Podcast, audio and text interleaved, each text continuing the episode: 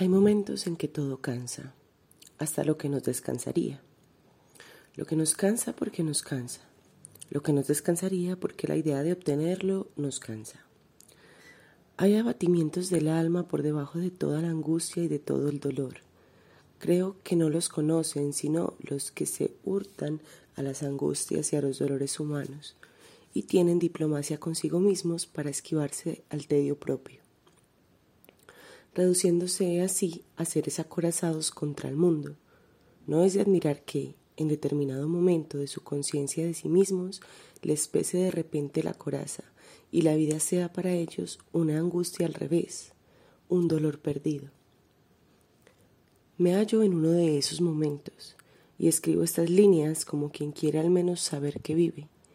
Todo el día hasta ahora he trabajado como un adormilado haciendo cuentas con los procedimientos del sueño, escribiendo a lo largo de mi torpor. Todo el día me he sentido pesar sobre los ojos y contra las sienes. Sueño en los ojos, presión hacia afuera de las sienes, conciencia de todo esto en el estómago, náusea y desaliento.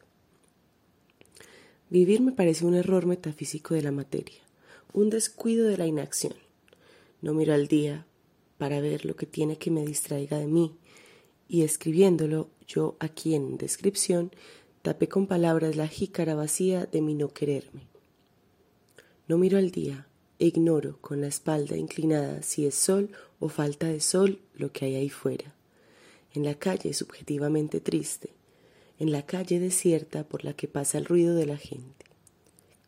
Lo ignoro todo y me duele el pecho. He, he dejado de trabajar y no quiero moverme de aquí.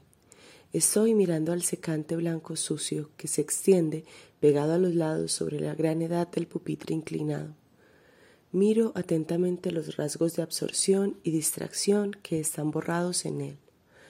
Varias veces mi signatura al revés y al envés.